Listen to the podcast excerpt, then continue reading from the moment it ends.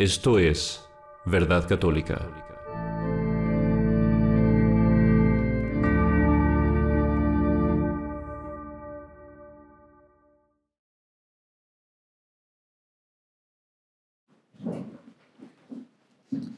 En el nombre del Padre, y del Hijo, y del Espíritu Santo. Amén. Dios te salve María, llena eres de gracia, el Señor es contigo. Bendita tú eres entre todas las mujeres, y bendito es el fruto de tu vientre, Jesús.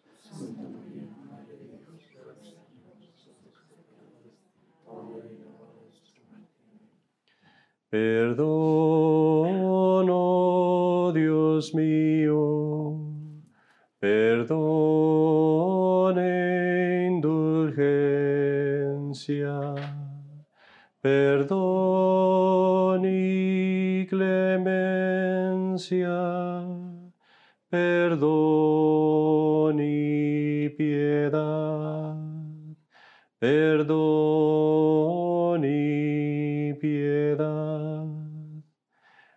Padre, al Hijo y al Espíritu Santo. En el nombre del Padre, y del Hijo, y del Espíritu Santo. Amén.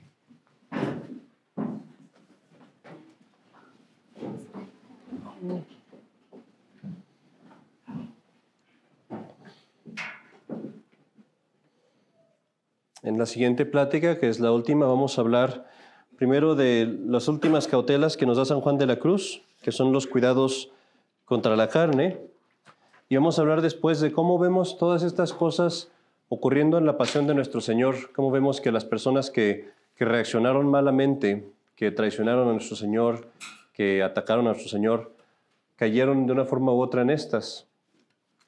Vamos comenzando primero por comentar una cosa acerca de la carne. Decía yo al principio que mientras que el mundo hace trata de hacer que perdamos la fe y el demonio trata de hacer que pervirtamos la fe, es decir, que, que con apariencia de bondad hagamos cosas que, que van contra la fe o que perdamos la fe por la herejía. La carne lo que tiene es que es nuestro principal enemigo contra la perseverancia.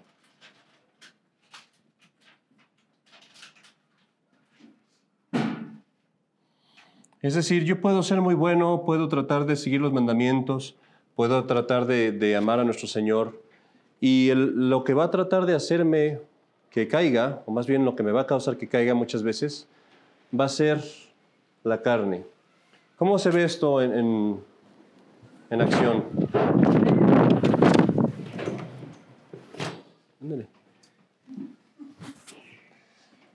¿Cómo se ve esto en acción? Lo vemos, por ejemplo, cuando yo digo, voy a empezar a rezar el rosario, y rezo el rosario y lo rezo un día y otro día y tres días, y pasan tres semanas y ¿qué pasa? La carne, un día que dice, no, qué flojera, no reces más el rosario, y dejo de rezarlo. Y ya, se acabó, ya no lo vuelvo a rezar. Hasta que después, al siguiente año, durante el retiro espiritual, oigo una plática y digo, ay, tengo que rezar el rosario. O pasa, por ejemplo, que voy a misa los domingos y empiezo a ir a misa todos los domingos y llega un momento en el que otra vez mi carne es la que me causa que deje las buenas prácticas. Por eso la principal virtud que vamos a adquirir en aprender a ir contra la carne es precisamente esta virtud, que es una cosa grandísima. Esta virtud es tan grande que San Alfonso de Ligorio decía que deberíamos de pedirla todos los días, la virtud de la perseverancia. Y es más, en el Via Crucis que acabamos de asistir, si ustedes se fijan en todas las estaciones, todas las estaciones, San Alfonso está pidiendo la perseverancia. Ese lo escribió San Alfonso de Ligorio. Y al final de cada estación que dice, I love thee, Jesus, my love, I beg pardon for having offended thee, never permit me to offend thee again, grant that I may love thee always. Dice, no permitas que nunca te vuelva a ofender, concédeme que te ame siempre. San Alfonso decía, siempre hay que pedir la perseverancia. Vamos hablando pues de las cautelas, de, una- de de los cuidados que San Juan de la Cruz nos da. Y vamos a resumirlos otra vez. La primera es esta.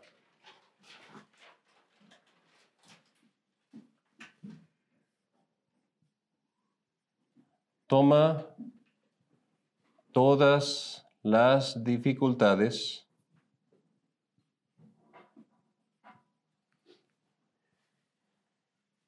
como un regalo de Dios.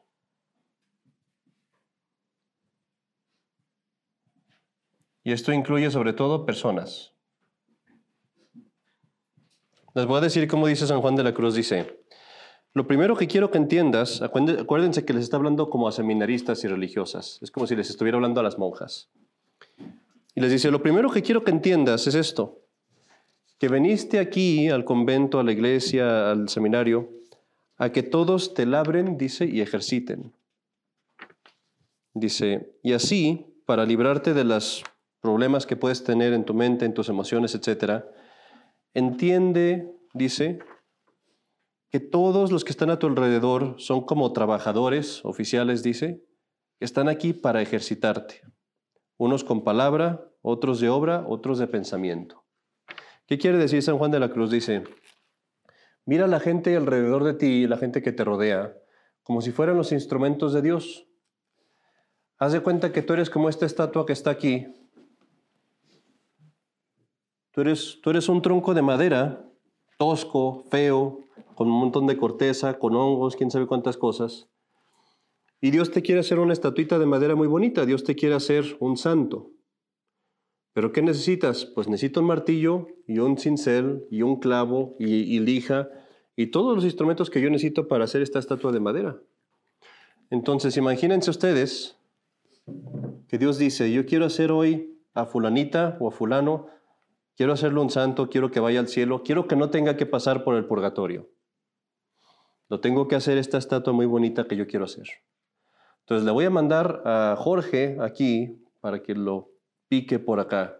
Y le voy a mandar a María por acá para que le talle esta parte. Y le voy a mandar a su suegra por acá para que la lije por este lado. Todas las personas que están a mi alrededor son instrumentos de Dios para ejercitarme en la virtud, para hacerme mejor. Entonces los debo de ver yo cuando me están haciendo algo malo así. Estamos hablando otra vez, cosas que no son contra la fe o que no me están haciendo pecar.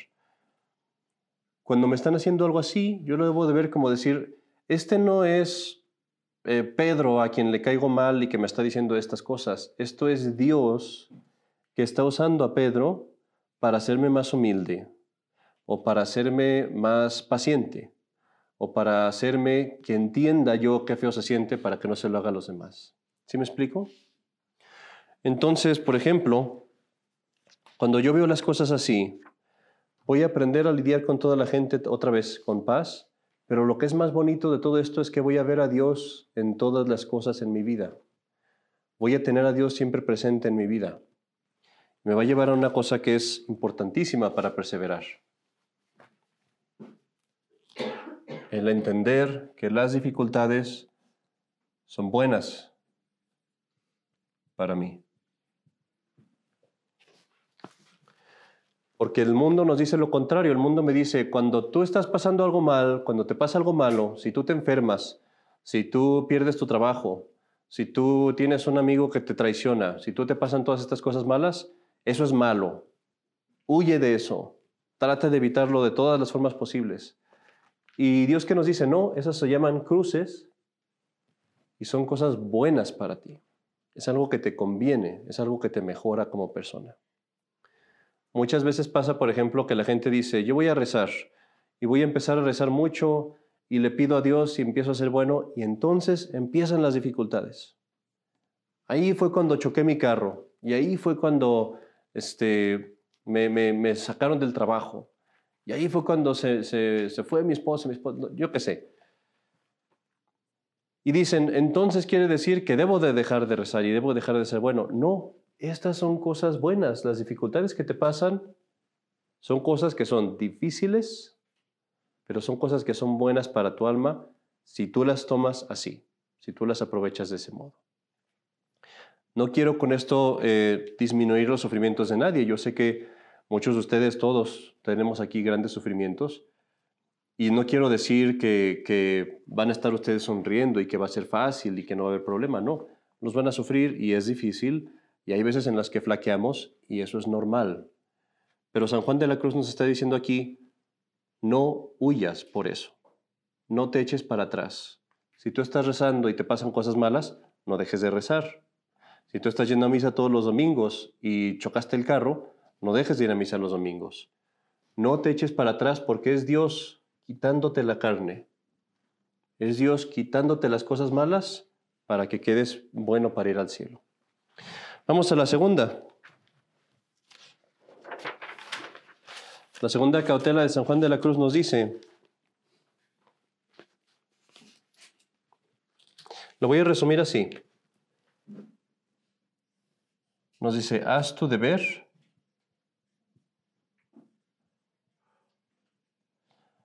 no por el gusto y no dejes de hacerlo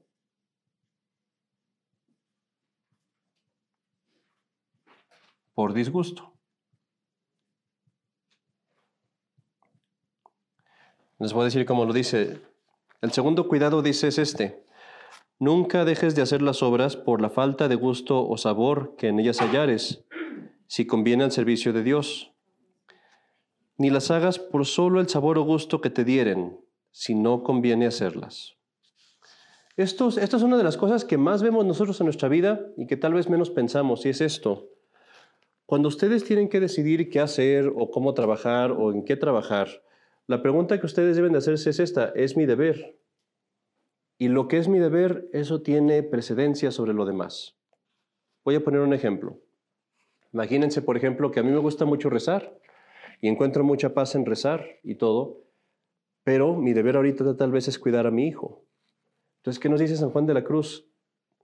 Aunque a ti te guste más rezar, pero si tu deber es cuidar a tu hijo, cuida entonces a tu hijo, por poner un ejemplo, ¿no? O por los hombres. A un hombre, por ejemplo, que nos pasa que estoy muy cansado, vengo del trabajo, me quiero sentar a descansar y prender la tele. Es lo que me gusta hacer, es lo que se me antoja. Pero ¿cuál es mi deber? Pues mi deber a lo mejor es rezar, ir a rezar el rosario con mi familia, o ir a, agarrar a mi hijo y decir, hey, no hagas esto, vamos a hacer algo juntos tú y yo. ¿Me gusta? No. ¿Tengo ganas de eso? No, al contrario, a veces siento mucho disgusto por esas cosas. Siento una repugnancia grande por hacerlo. Pero San Juan de la Cruz nos dice, no te guíes por el gusto, no te guíes por si me gusta o no me gusta. Guíate porque es tu deber. Y esto aplica en todas las cosas. En su trabajo, por ejemplo, va a pasar muchas veces.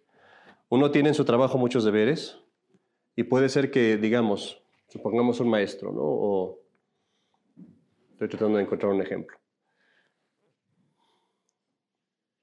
Les voy a poner un ejemplo yo, mismo, ¿no? Este, me puede gustar a mí, por ejemplo, mucho el, preparar una plática o tal vez el ir a visitar a una persona que está enferma. Es algo que me agrada mucho. Pero tal vez hay un muchacho que necesita que le enseñe catecismo. Y a veces uno siente mucha repugnancia por eso, decir, es que ahorita tengo ganas de hacer otra cosa. Pero no, uno tiene que decir siempre, ¿cuál es el deber ¿Qué es más importante para mí? ¿Qué es lo que más me presiona ahorita? Esto es lo que más es importante. Eso es lo que hago. Esto los va a guiar a dos cosas. A ser constantes y lo que es más importante, a someternos a la voluntad de Dios, como lo hizo nuestro Señor en el huerto. Y ese es el perfecto ejemplo. ¿Qué dice nuestro Señor en el huerto? En el huerto de los olivos, Padre, si es posible que pase este cáliz de mí. Tenía gran repugnancia por lo que iba a venir, como lo dije en aquel sermón. Pero, ¿qué dice? Pero se haga tu voluntad y no la mía. Se haga tu voluntad y no la mía. Entonces, esto también que les estoy diciendo ahorita, el hacer nuestro deber, es una de las principales formas de santificación esta es la forma en la que Dios nos entrena. Es, como cuando, por ejemplo, uno agarra a un atleta y le dice, haz lagartijas o haz, haz, abdominales y no le gusta, yo quiero ir a jugar fútbol o quiero ir a jugar a básquetbol. Sí, pero necesitas esto para poder hacer eso. Dios nos entrena a través de nuestro deber. Cuando estaba yo en el seminario me acuerdo mucho, por ejemplo, que el obispo me decía, nos ponía a limpiar pescado. Le encantaba al obispo irse a pescar y estábamos nosotros en nuestro trabajo, se iba el obispo a pescar, esa era su recreación, la única que tenía. Y regresaba con, no sé, cinco o seis pescados. Y siempre me agarraba a mí. Había nueve seminaristas y a mí me agarraba. Carlos, a ver, limpiar el pescado.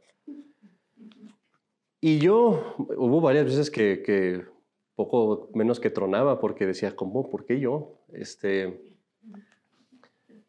y fíjense cómo es Dios, porque al hacer eso, al forzarme yo, o al ser forzado yo, digámoslo así, por Dios, a hacer ese trabajo a pesar de los demás, me acostumbré a trabajar más que los demás. Y me acostumbré a no darme esa ese descanso, digámoslo así, de decir, ah, yo me tengo que ir a descansar. No, ahora yo estoy acostumbrado a estar así, pum, pum, pum, pum, pum. ¿Por qué? Porque así me entrenó Dios. Así pasa con sus deberes. Si ustedes se acostumbran, por ejemplo, a decir, voy a ponerme a trabajar con mi hijo o con mi hija y a jugar o pasar tiempo con ella, aunque no me guste, aunque yo quiera hacer cosas de mayores, de adultos, pero voy a hacer eso. Al hacer eso, Dios los va a ir moldeando poco a poco y doblegando para que ustedes aprendan esas virtudes que necesitan. Y todas las cosas que pasan en su vida, especialmente las más difíciles, trabajan para eso. Y esa es la tercera cautela. La tercera cautela que nos dice San Juan de la Cruz es esta. Ok, tengo esta actividad que me agrada, que de esta actividad esto me agrada. Y tengo esta actividad que de esta actividad esta parte me desagrada. San Juan de la Cruz dice, inclínate inclínate a lo difícil. Acuérdense que todas estas cosas, estamos hablando, es para vencer a nuestra carne, es para vencer a nuestro cuerpo, es para vencer mi amor propio. Y San Juan de la Cruz dice, cuando vaya a una actividad y tú digas, ay, es que esto no me gusta o aquello no me gusta, que eso sea razón para ti para decir, por eso lo hago. Por eso lo hago y es más, me inclino a eso. Y por poner un ejemplo, supongamos que Voy a poner un ejemplo así inventado, ¿no? Supongamos que una hermana, este, lo que más trabajo le cuesta es este, seguirme cuando yo canto en una ceremonia. Digamos que yo canto y a esa hermana le cuesta mucho trabajo el cantar, como eso la mortifica, porque a ella le gusta cantar más, más rápido y yo canto más lento. Me inclino a lo difícil. Voy a ir a esa ceremonia y es más, voy a cantar con mucho gusto para que tenga que cantar a la velocidad del Padre, ¿no?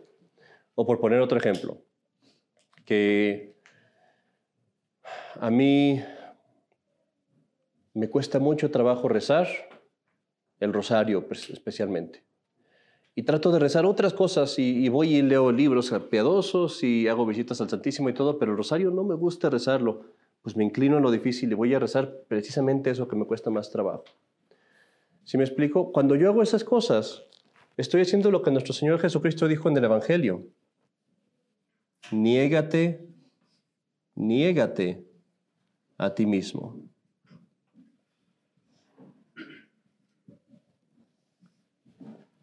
Que ahorita se me antoja ver esta película, pues no la voy a ver. Me voy a negar a mí mismo y voy a ponerme a leer un libro. Cuando hacemos estas cosas, vencemos, dice San Juan de la Cruz, cuando hace uno estas cosas, uno vence el amor propio y vence a su sensualidad. Y tengo al pecado mortal mucho más lejos todavía. Vamos, quiero, no quiero detenerme mucho en esto para, empezar a pensar en la pasión de nuestro Señor y cómo vemos estas cosas pasar en la pasión de nuestro Señor. Vean ustedes, por ejemplo, si me quito esta cosa aquí.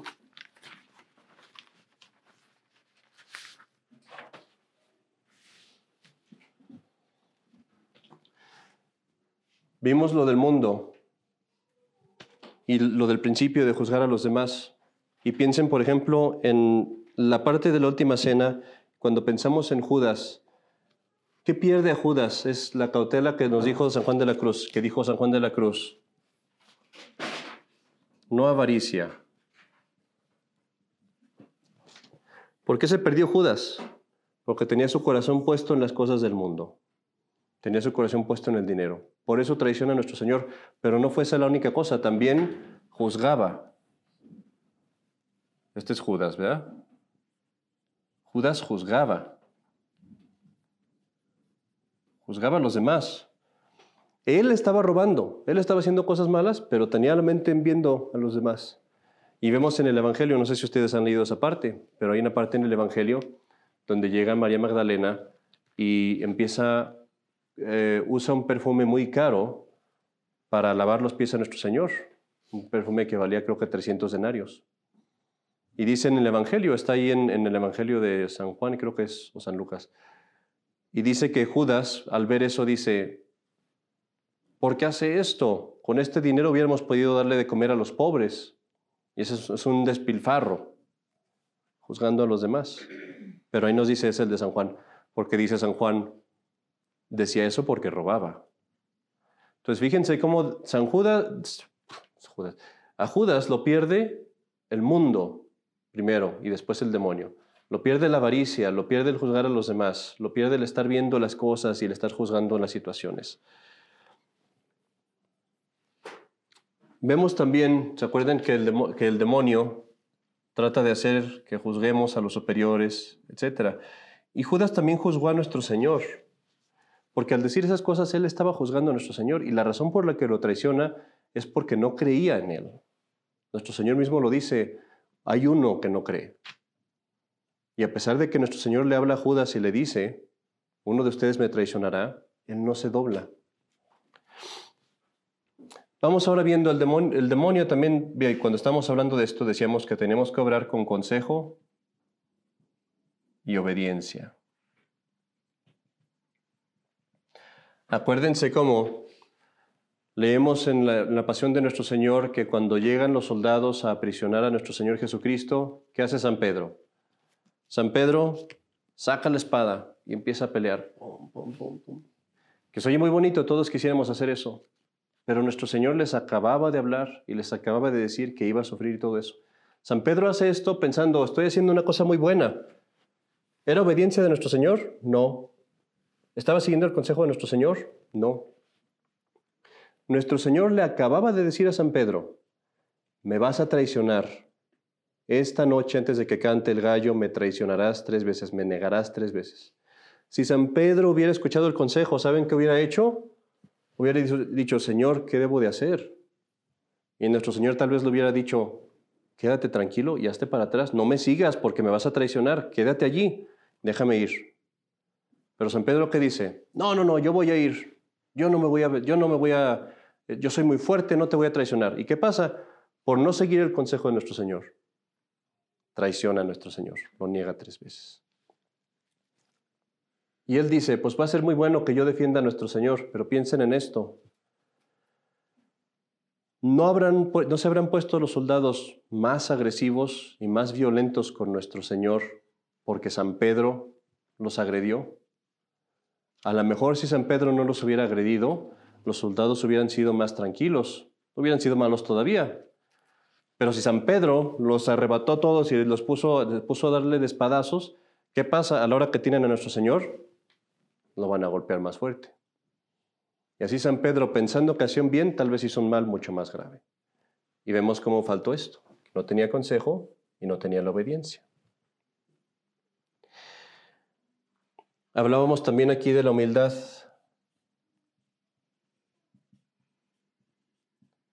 Sigamos a nuestro Señor cuando llega y es juzgado por el Sanedrín, por los fariseos, si ustedes leen los evangelios se van a dar cuenta que nuestro Señor a los fariseos los humilló muchas veces. Venían los fariseos y les preguntaban algo y nuestro Señor les decía algo y los humillaba, enfrente de todos los humillaba. ¿Qué es lo que a ellos les, pegaba, les? ¿Qué es, ¿Qué es lo que los fariseos y los sacerdotes odiaban en Jesucristo? Era eso que los humillaba, porque eran soberbios, porque querían tener el primer lugar, querían aparecer enfrente de los demás, no querían que alguien les quitara el lugar de maestros, y esta es la razón por la que estos hombres condenan a Cristo. Por soberbia, condenan a Dios.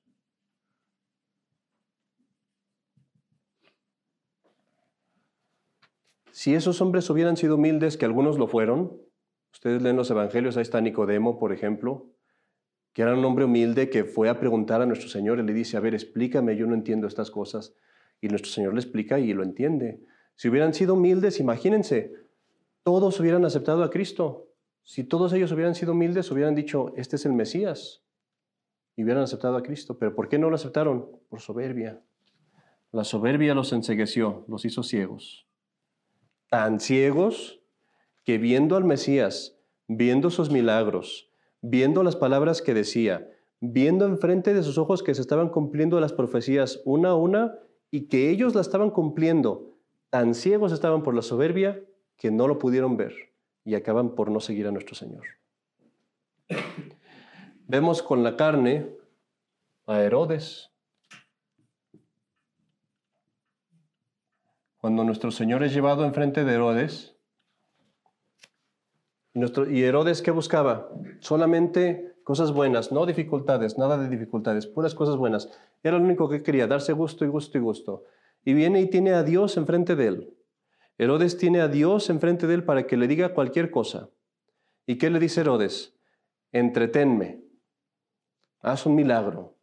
Este, a ver, eres el Mesías, pues haz esto, haz aquello. No le pregunta por nada de la verdad, no le pregunta para corregir su vida nada.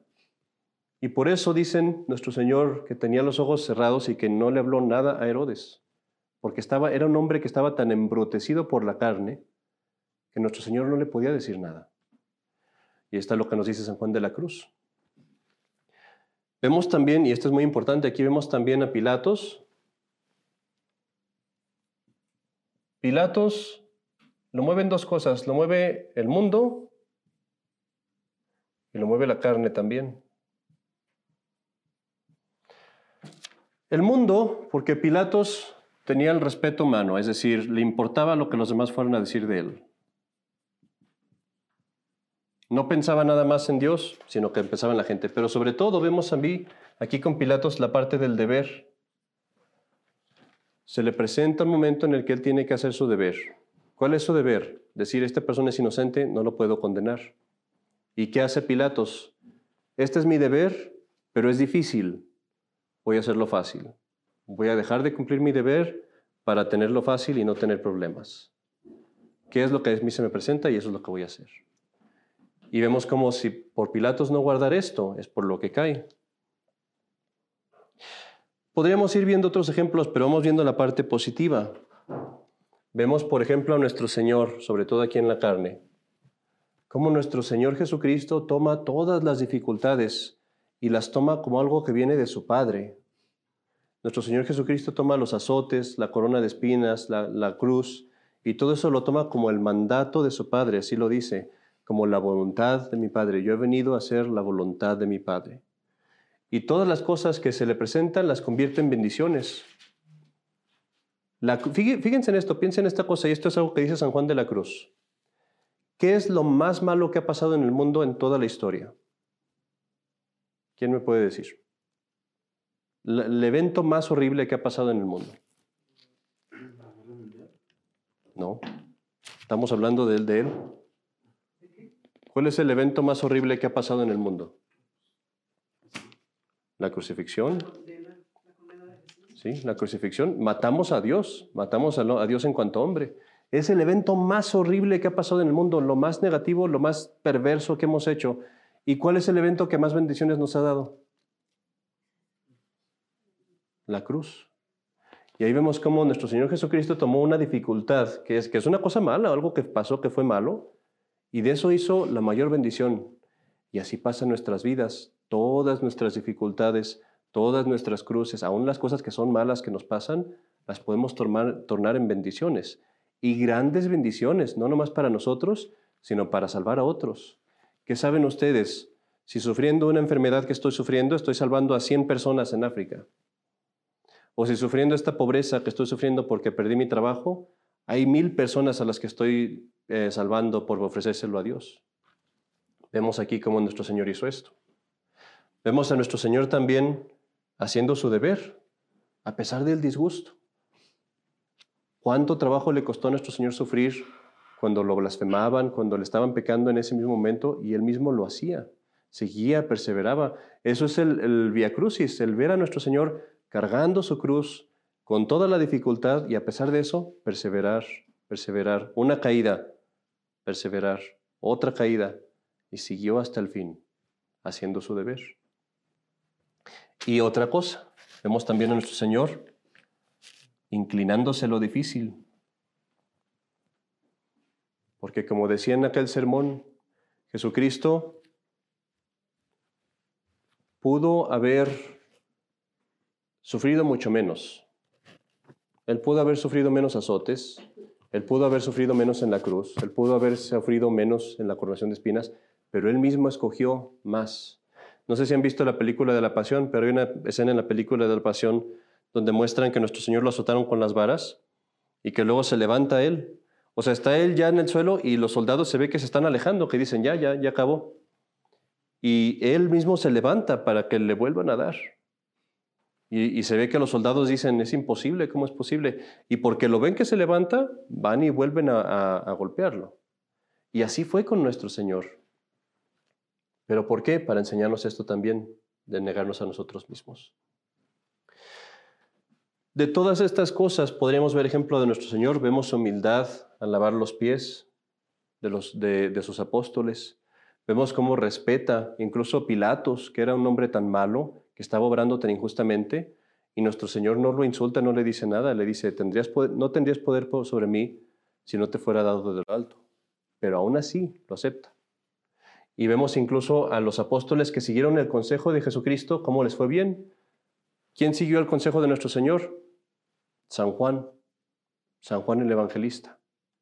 San Juan no es como San Pedro, él entendió que nuestro Señor dijo, todos ustedes me abandonarán. ¿Y qué hace San Juan? Dice, ok, Él nos dijo eso, entonces no me voy a arriesgar, no me voy a arriesgar. ¿Y con quién se va?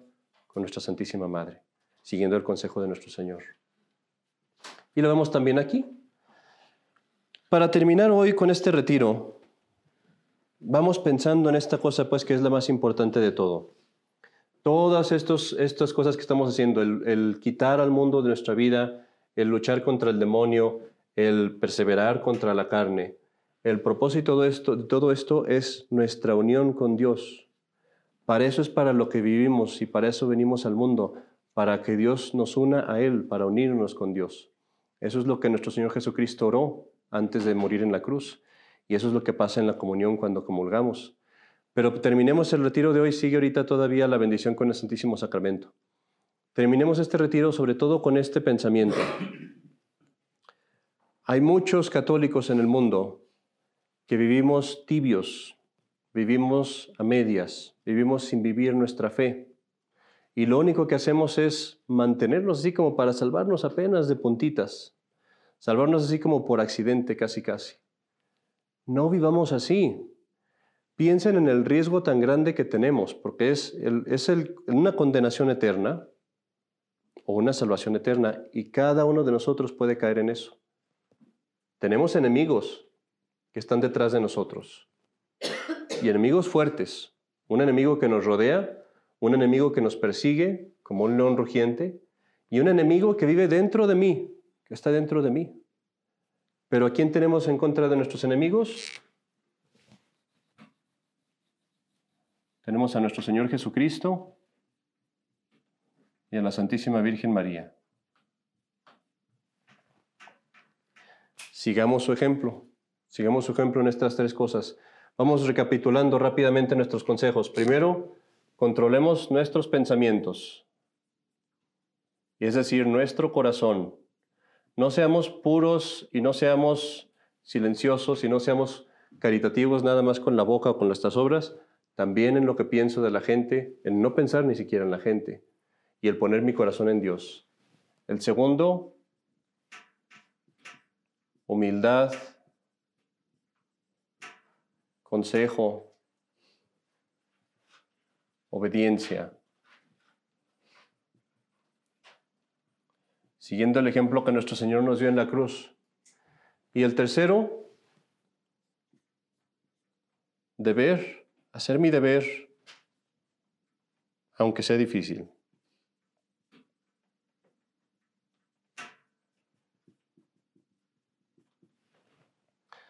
Cuando vayamos ahorita a pasar en Dante el Santísimo Sacramento, piensen ustedes en cómo se aplica esto en su vida particularmente, en qué parte estoy fallando en esto. Y vayámonos de este retiro el día de hoy, y esto es muy importante, con una resolución al menos, pero una resolución bien clara y bien específica. Yo, yo en particular, ¿qué puedo hacer para mejorar estas cosas? ¿Qué puedo hacer para empezar a, cambiar estos enemigos? Aclaro una cosa. Para pelear con estos enemigos debemos de pelear con los tres, Si yo peleo con uno, pero dejo a los otros entrar, pues como en cualquier guerra, me van a ganar. Tengo que mantenernos a los tres a raya. Pero siempre hay uno que más me daña, siempre hay uno que más me pega. Si ustedes ven a su vida, siempre va a haber algún enemigo que más me está dañando. Entonces vayan principalmente con ese, manteniendo a los demás a raya. Y lo bonito de eso es eso, sin que ustedes hagan nada, sin que ustedes sepan cómo, en el momento en el que ustedes empiezan a quitar estos enemigos, van a ver cómo Dios entra en su alma. Dicen los, los escritores espirituales, Así como en la física dicen, no, puede existir un vacío. Cuando hay un vacío, la naturaleza lo llena. Sí, si por ejemplo tenemos un, vaso vacío y lo vaciamos completamente, que no haya ni aire siquiera dentro, inmediatamente en cuanto hay acceso, la naturaleza llena ese vaso con lo que sea que hay ahí. Así pasa con nuestra alma. En mi alma no puede haber un vacío. En el momento en el que yo empiezo a quitar estas cosas, inmediatamente Dios va a empezar a llenar mi alma. Y van a ver ustedes eso. Pensemos en esa resolución, pues, y vamos a hacer nuestra bendición con el Santísimo ahorita en cinco minutos. Terminemos con una oración.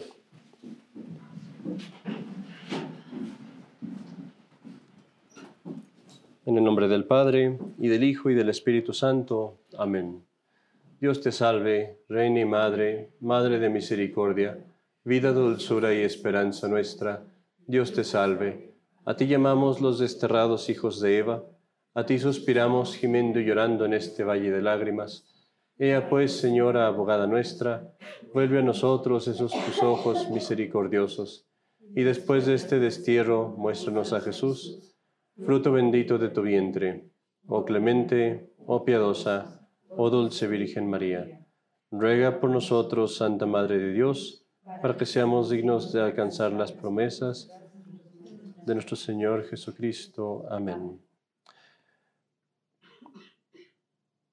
Sálvame, Virgen María, óyeme, te imploro con fe. Mi corazón en ti confía. Oh Madre mía, sálvame. Oh Madre mía, sálvame, sálvame.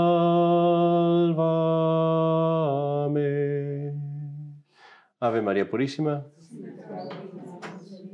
Antes de que nos vayamos, les voy a dar la bendición.